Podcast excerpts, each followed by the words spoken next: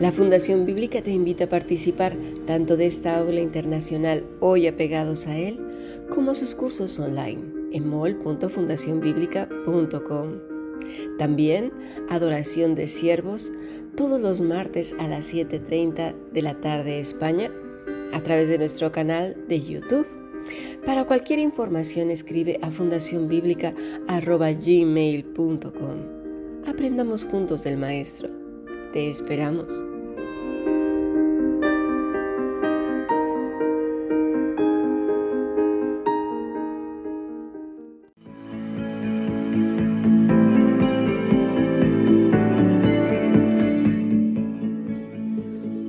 Comenzamos una semana más de estudio del Evangelio de Lucas capítulo 9 y nos vamos a ir al versículo 37. Recordemos que Jesús había subido a la montaña. Ahora dice en el versículo 37, al día siguiente, cuando descendieron del monte, una gran multitud le salió al encuentro. Y aquí, un hombre de la multitud clamó diciendo, Maestro, te ruego que veas a mi hijo, pues es el único que tengo y sucede que un espíritu le toma y de repente da voces y le sacude con violencia y le, le hace echar espuma y estropeándole, a duras penas se aparta de él. Y rogué a tus discípulos que le echasen fuera y no pudieron. Y respondió Jesús y dijo, Oh generación incrédula y perversa, ¿hasta cuánto he de estar con vosotros y os he de soportar? Trae acá a tu hijo. Mientras se acercaba el muchacho, el demonio le derribó y le sacudió con violencia. Pero Jesús reprendió al espíritu inmundo y sanó al muchacho y se lo devolvió a su padre. Y todos se admiraban de la grandeza de Dios. Hasta aquí palabra de Dios. Muy bien. Si nos quedamos solamente con esto no vamos a ver todo el contexto. Ya hemos visto que venían bajando del monte. Ahí habían tenido un encuentro maravilloso había estado eh, Moisés y Elías. Había sido el Señor cubierto con una nube y se había transfigurado, ¿verdad? Se transformó en su apariencia, su rostro se hizo otra y su vestido blanco y resplandeciente. Y una voz de la nube dijo, este es mi Hijo amado, a él oíd. Bueno, con esta experiencia única y que no se iba a repetir, los discípulos bajaron su vida, su corazón, todo iba a cambiar a partir de ahí. Pero no quiere decir que habían sido perfeccionados. Pedro todavía sufre algunos tropiezos más adelante, ya lo sabemos. No quiere decir que subiendo a la montaña, ya a partir de cada ah, paso que demos, seremos ya ir, bueno, no vamos a tener ningún pecado. Ojalá que no, ¿verdad? Tendría que ser los menos, los menos. La escritura convierte el alma, la transforma y hace suspirar al hombre deseando cada instante de su vida, agradar, complacer a Dios, recordar su palabra, es su camino enderezarlo, pensar lo que dice, lo que hace, hacerse responsable de sus sentimientos. Nadie tiene la culpa de lo que tú sientas. Tú eres el que has tomado la decisión de sentirte como te sientes solo tú, y hay que trabajar con ese corazón. Muy bien, vamos a ir entonces a Mateo 17, versículo 14 al 21. Vamos a ir paso a paso, como siempre. Vamos a ir comiendo bocadito a bocadito, escudriñando la escritura, saboreando lo que ella nos dice, y así nuestra alma, nuestro corazón vayan madurando y madurando cada día más. Bueno, versículo 14. Cuando llegaron al gentío, vino a él un hombre que se arrodilló delante de él diciendo, mira, ya nada más aquí vamos a hacer un alto. La persona que se arrodilla delante de otra, ¿qué está diciendo? Pues que ve como superior al otro, como alguien que tiene poder y autoridad sobre uno mismo, no sobre los demás, sobre uno mismo, porque la persona que se postra es la que reconoce su condición, una condición menor al que está por encima, es decir, al que está de pie. Bien, dice, Señor, ten misericordia de mi hijo que es lunático y padece muchísimo, porque muchas veces cae en el fuego y muchas en el agua. hacemos aquí un alto. Reconoce al Señor Jesús con toda su autoridad. ¿Por qué? Porque le dice que tenga misericordia de su Hijo. ¿Y quién sino Dios solo puede tener misericordia de personas que tienen una eh, eh, dolencia que ni siquiera nadie, ni la medicina, ni nadie puede hacer sino solamente el Dios Todopoderoso? Pero aquí hay otra, otra palabra más que se añade y dice que es lunático. Anteriormente vimos en, en Lucas que era endemoniado. Vamos a Marcos capítulo 9, versículo 14. Dice así, cuando llegó a donde estaban los discípulos, vio una gran multitud alrededor de ellos y escribas que disputaban con ellos. ¿Mm? Estaban ahí los escribas bien atentos, viendo a ver qué sucedía, en qué tropezaba. De esos creo que muchos de los que servimos al Señor tenemos gente detrás nuestra vigilándonos a ver en qué o qué hacemos o qué dejamos de hacer para arremeter contra nosotros de una manera mordaz. Ay de ellos y sus corazones. Bueno, muy bien. Dice, y enseguida toda la gente viéndole se asombró y corriendo a él le saludaron. Y les preguntó, ¿qué disputáis con ellos? Y respondiendo uno de la multitud dijo, Maestro, traje a ti a mi hijo que tiene un espíritu mudo, el cual donde quiera que le toma le sacude y echa espumarajos y cruje los dientes y se va secando. Y dije a tus discípulos que lo echasen fuera y no pudieron. Bueno, parece como que hay cosas que no nos cuadran, pero eso no es así. Es la misma, el, mismo suceso. Lo que pasa es que son tres personas que narran las cosas de, un, de diferentes ángulos, pero las personas son las mismas. Dice que los escribas estaban ahí y el hombre que se arrodilló delante del Señor estaba ahí y los escribas le estaban incordiando, como siempre.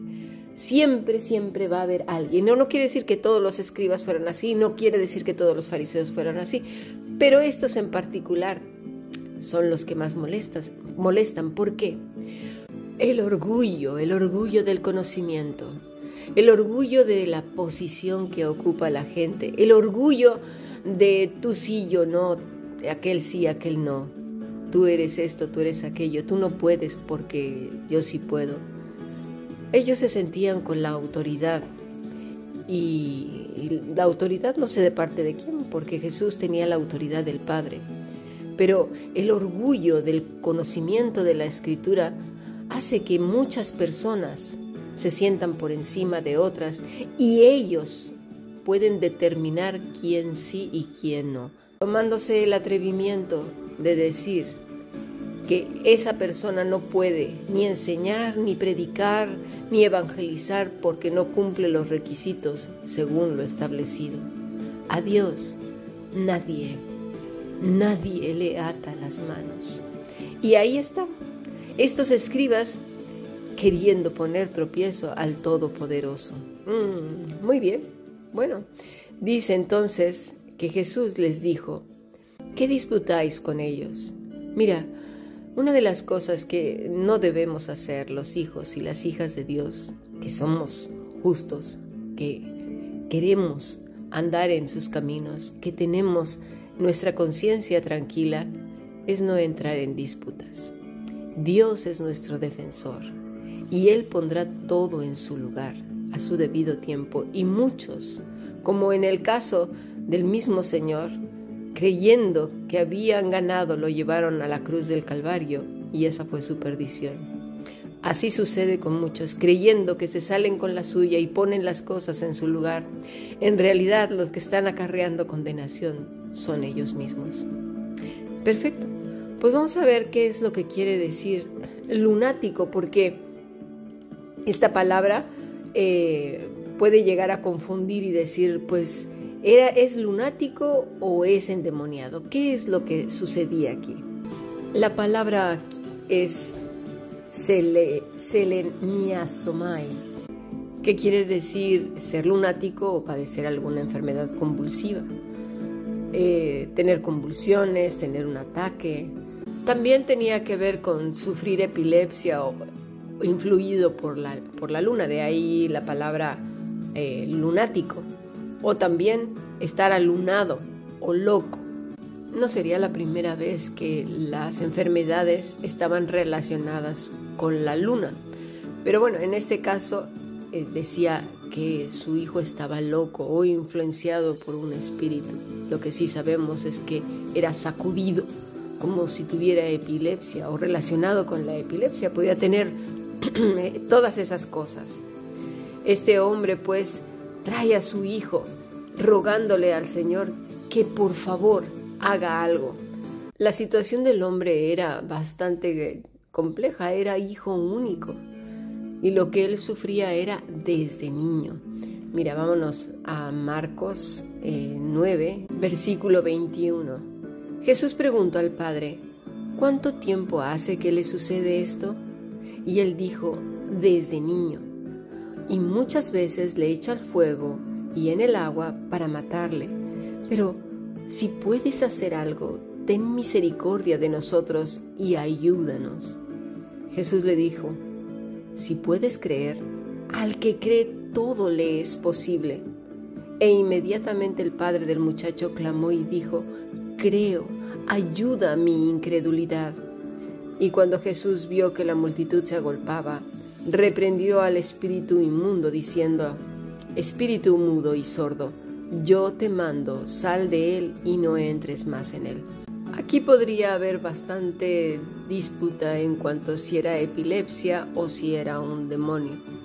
Pero si creemos lo que el Señor dice, queda claro que lo que había ahí era un demonio, porque el Señor echó fuera un demonio.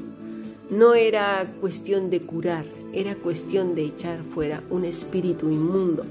Un espíritu que además eh, le traía al pobre muchacho eh, mudez y sordera. Pero veamos que, a grosso modo, cuáles son las conductas más frecuentes. No quiere decir que sea la norma. ¿eh? La, la, lista de los síntomas psiquiátricos por los cuales puede consultar un epiléptico es extensa y difícil de precisar y por eso hay que ser muy cuidadosos. Así que diré algunas cosas así, someramente.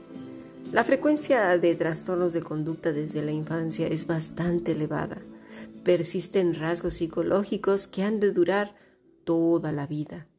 Entre ellos, pues cierta irritabilidad, explosividad o intolerancia, y, y a la inversa, cierta lentitud, pesadez y detallismo. Es característico el comportamiento viscoso, con esto queremos decir que se caracteriza por una finura escasa, movimientos lentos, es decir, mucho letargo y además una adherencia a, los objetos como mucho apego a las tradiciones, a las personas con las que convive. Eh, es como, como muy empalagoso hacia los demás, pero de una manera muy característica. ¿eh? También está, esas personas tienen una lentitud de pensamiento, respuestas tardías y sobre todo mucha falta de motivación. Y vuelvo a repetir, también depende del tipo de epilepsia, muchas cosas, muchos factores. Así que no, no nos quedemos con esto. Estoy diciendo que no era epilepsia lo que tenía el muchacho precisamente por estas características que estoy mencionando a grosso modo. Eh, también se caracterizan quizás por carácter explosivo, con arranques violentos de cólera, sobre un fondo de irritabilidad notable y la tendencia exagerada hacia la religiosidad. Eh, y esto estamos viendo de gente que sufre epilepsia desde niños y que han luchado con todo esto. Y, y alrededor hay muchos, muchos, muchos problemas psiquiátricos. Bueno, entonces vemos que no tiene nada que ver con lo que estaba sucediendo con ese muchachito o con ese muchacho. Este tenía un espíritu malo que lo azotaba y el mismo Señor lo está diciendo, tenía un espíritu malvado que le provocaba que no hablara y que no oyera. Y no solamente eso, sino que lo sacudía con violencia y quería hacerle daño. Es importante notar todas estas cosas porque luego por ahí anda ahí gentecita diciendo que todas las enfermedades son Satanás. Y luego nos encontramos con personas que ya encima de tener un padecimiento como esto, quedan condenadas, estigmatizadas por, por un grupo religioso, que además ellos también son religiosos, condenados a pensar que tienen un demonio que nunca se va a ir. ¿Por qué? Porque necesitan tratamiento. Y a veces a pesar de tener tratamiento, eh, estos problemas psiquiátricos permanecen, así que eh, tienen que trabajar tanto el neurólogo como el psiquiatra de la mano, junto a lo mejor con un eh, psicólogo. ¿Para qué? Pues para ayudarlo a la persona a tener una vida normal o medianamente normal. Por lo regular, las, las convulsiones llegan a, este, a controlarse, pero claro, siempre va a haber un factor en la conducta pues que queda afectado precisamente por esto. Y en algunos es bastante notorio, en algunas personas no, ¿verdad? Así que no podemos estandarizar y decir que todo es así, porque eso no es cierto. Pero bueno, pasando otra vez a nuestro estudio, aquí el Señor Jesucristo habla con el Padre, se interesa y le pregunta, ¿desde cuándo tú crees que el Señor no sabía desde cuándo este muchacho sufría este, e, e, este ataque demoníaco? Claro que sí, pero el Señor se interesa por ti y por mí, se interesa por las personas. Quería que este hombre le explicara, quería tener una relación con este hombre y el hombre con él. El Señor pregunta, ¿Cuánto tiempo hace que le sucede? Y él dijo, desde niño. Y muchas veces le echa en el fuego y en el agua para matarle. Pero si puedes hacer algo, ten misericordia de nosotros y ayúdanos. No solamente le dice que tenga misericordia de su hijo, sino de todos ellos. Era un sufrimiento grande tener un hijo que, que estaba siendo atacado por demonios. También es un dato curioso que desde niño este muchacho había tenido de alguna manera contacto con los demonios. Tengamos cuidado de lo que hacemos. Hay, gente que dice, es por la televisión, es por la radio, es, es por eh, los cuentos, es por los cómics, es por el teléfono, es por no sé qué. Mira, te voy a poner un ejemplo a ver si de algo nos sirve. ¿Tú crees que en una casa donde el padre de familia, la madre de familia tienen problemas con su carácter, que tienen problemas, por ejemplo, con el adulterio? A lo mejor no están ahí consumando el adulterio, pero lo llevan en su corazón. Fornicación, hay inmundicia, hay lascivia. Hay idolatría en sus vidas. Temen a los hombres, ellos mismos se sienten personas superiores, ven a todos menos. Hay entre ellos problemas serios. Entre esos problemas serios, pues enemistad con las personas. ¿Por qué? Por celos amargos ahí metidos en sus corazones, ¿no? Iras, contiendas, como lo dice Pablo en Gálatas capítulo 5, desde el versículo 19. Estas obras que están dentro del corazón, un corazón que no ha sido amueblado, que no es responsable de lo que piensa, siente, de sus intenciones. Cuando ven en otros fruto, los demonios interiores se alteran y arden con toda rabia y provocan disensiones. De ahí herejías. Toman las escrituras y las tuercen. ¿Y, para qué? Para sacar ventaja y para poder hacer daño y las esgrimen precisamente para cortar cabezas y penetrar hasta lo más profundo de la vida ajena. Entre ellos, por supuesto, y como resultado, envidias y homicidios, pero no precisamente esos criminales que van matando personas con, con armas. La lengua puede ser tan mortífera, tan dañina, que solamente se abre precisamente para difamar a alguien, para levantar falsos, para sembrar discordias, para poner duda. Se junta con otros precisamente para hacer eso. ¿Cuántos demonios, borracheras, orgías y cosas semejantes a esta acerca de las cuales os amonesto? Como ya os lo he dicho antes, que los que practican tales cosas no heredarán el reino de Dios. Entonces, si no heredan el reino de Dios, ¿de quién son hijos estas personas? ¿Quiénes están ahí en casa? Pues los demonios, ¿quién más si no? ¿A quiénes exponemos entonces con esas cosas? Pues a nuestros hijos los primeros y después los que viven ahí en nuestra casa. Es como si le dijeras a, a los espíritus inmundos, vengan a mi casa, entren, hagan fiesta, no pasa nada, siéntate, vamos a dialogar y vamos a destrozar vidas.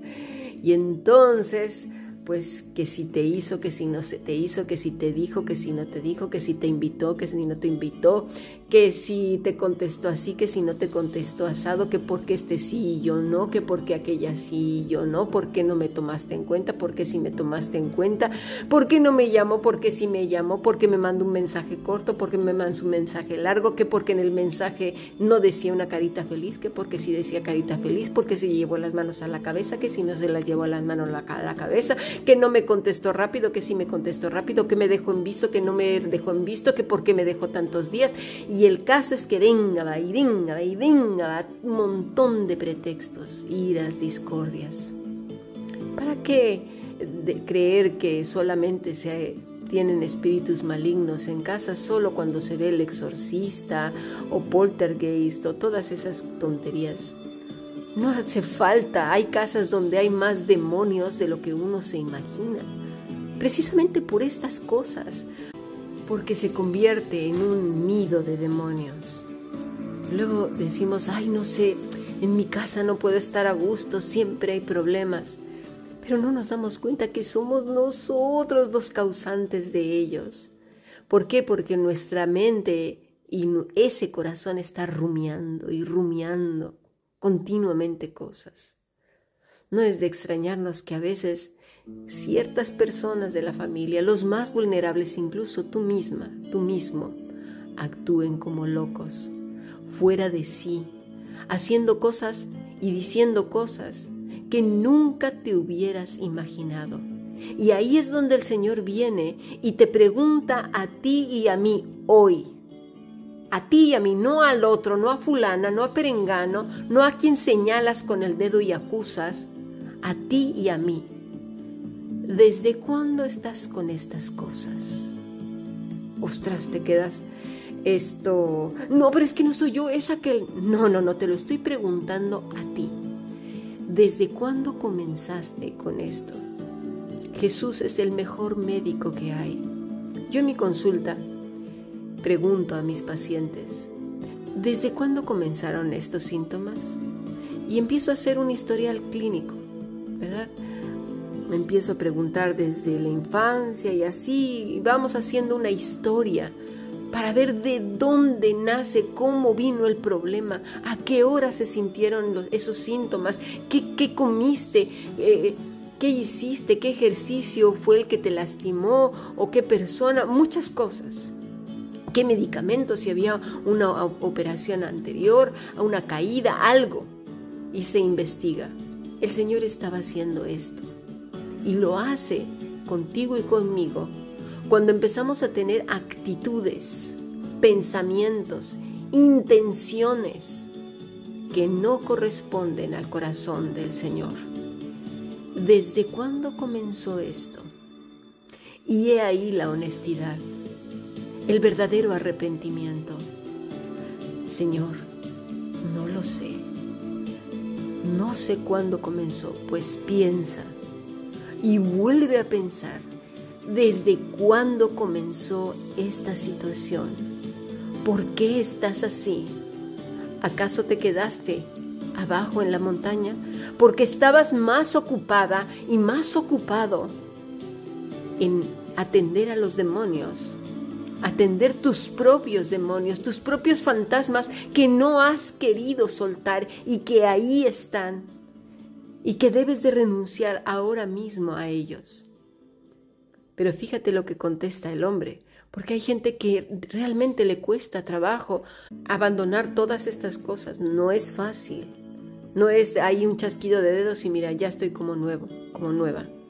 No, es el Señor sabe y por eso nos dice que nos esforcemos, que seamos valientes, que nos ciñamos los lomos del entendimiento. Entendimiento, no las pasiones, no los sentimientos, el entendimiento. Te tienes, me tengo que dar cuenta a la hora que estoy dándole lugar a pensamientos y sentimientos que van en contra de las escrituras. Ahí tenemos que estar listos, atentos a nuestro propio corazón.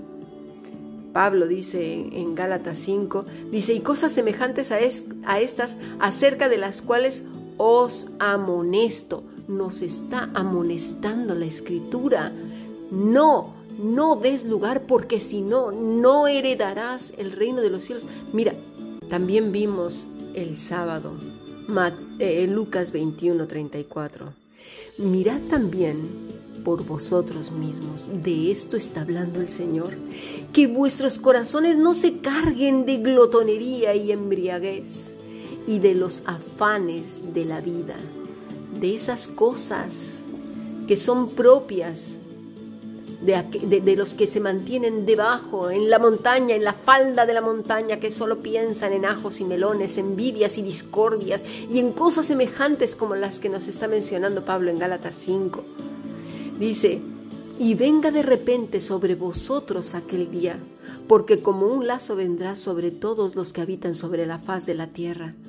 Velad, velad, dice, estate atenta, atento, dice el Señor, en todo tiempo, orando que seáis tenidos por dignos de escapar de todas estas cosas que, que vendrán. Mira, y de estar en pie delante del Hijo del Hombre. ¿Qué quiere decir esto? Vivir desde lo profundo de tu ser. Ahí, desde lo más hondo tuyo hasta, hasta brotar en todo lo que tú eres, el fruto, de manera íntegra, santa, piadosa, que haya integridad, es decir, que haya congruencia entre lo que dices que crees y que eres con lo que piensas, ves, oyes, en lo que te centras, en lo que hablas, en lo que tú transmites hacia los demás. Veneno, discordia, semillas de discordia, de envidia, de celos amargos, ingratitud, perversidad. Por favor, el Señor viene pronto. Si no tenemos claro estas cosas, de verdad nos dolerá en el alma, se nos romperá el corazón. Necesitamos ver que los tiempos nos dicen, por favor, atenta, atento, revisa tu corazón, deja de estar pensando en otros, se trata de ti y tu relación con el Señor. Y vuelve a ser el Señor la pregunta, ¿desde cuándo te pasa esto? ¿Desde cuándo? Y ahí como dice en Marcos, el hombre responde desde que era niño y muchas veces le echa en el fuego y en el agua para matarle. Pero si puedes hacer algo, ten misericordia de nosotros y ayúdanos. ¿Por qué ayúdanos? Porque cuando tú actúas de esa manera, toda tu familia es perjudicada y todas las personas que te conocen son contaminadas por el veneno de tu corazón, por las palabras purulentas, cargadas de discordia, cargadas de maldad, de tristeza, de amargura, de, ese alimento rancio que deja a los demás con mal cuerpo. Convivir con personas así es una verdadera pesadilla. Qué horrible que cuando abres la boca, mete siempre ahí la pullita, mete siempre ahí, venga, siempre dejando a las personas con ese pellizquito de pulguita. ¡Uy! Quiera Dios que sigamos subiendo esa montaña y reflexionando en todo lo que hacemos, decimos, pensamos, nuestras intenciones. Y delante de Dios digamos, Padre, escudriñame. Ayúdame a ver desde cuándo traigo yo esto y por qué. Arrepentirme y restituir el daño que he hecho. Perdóname. Sigamos aprendiendo. Bendiciones.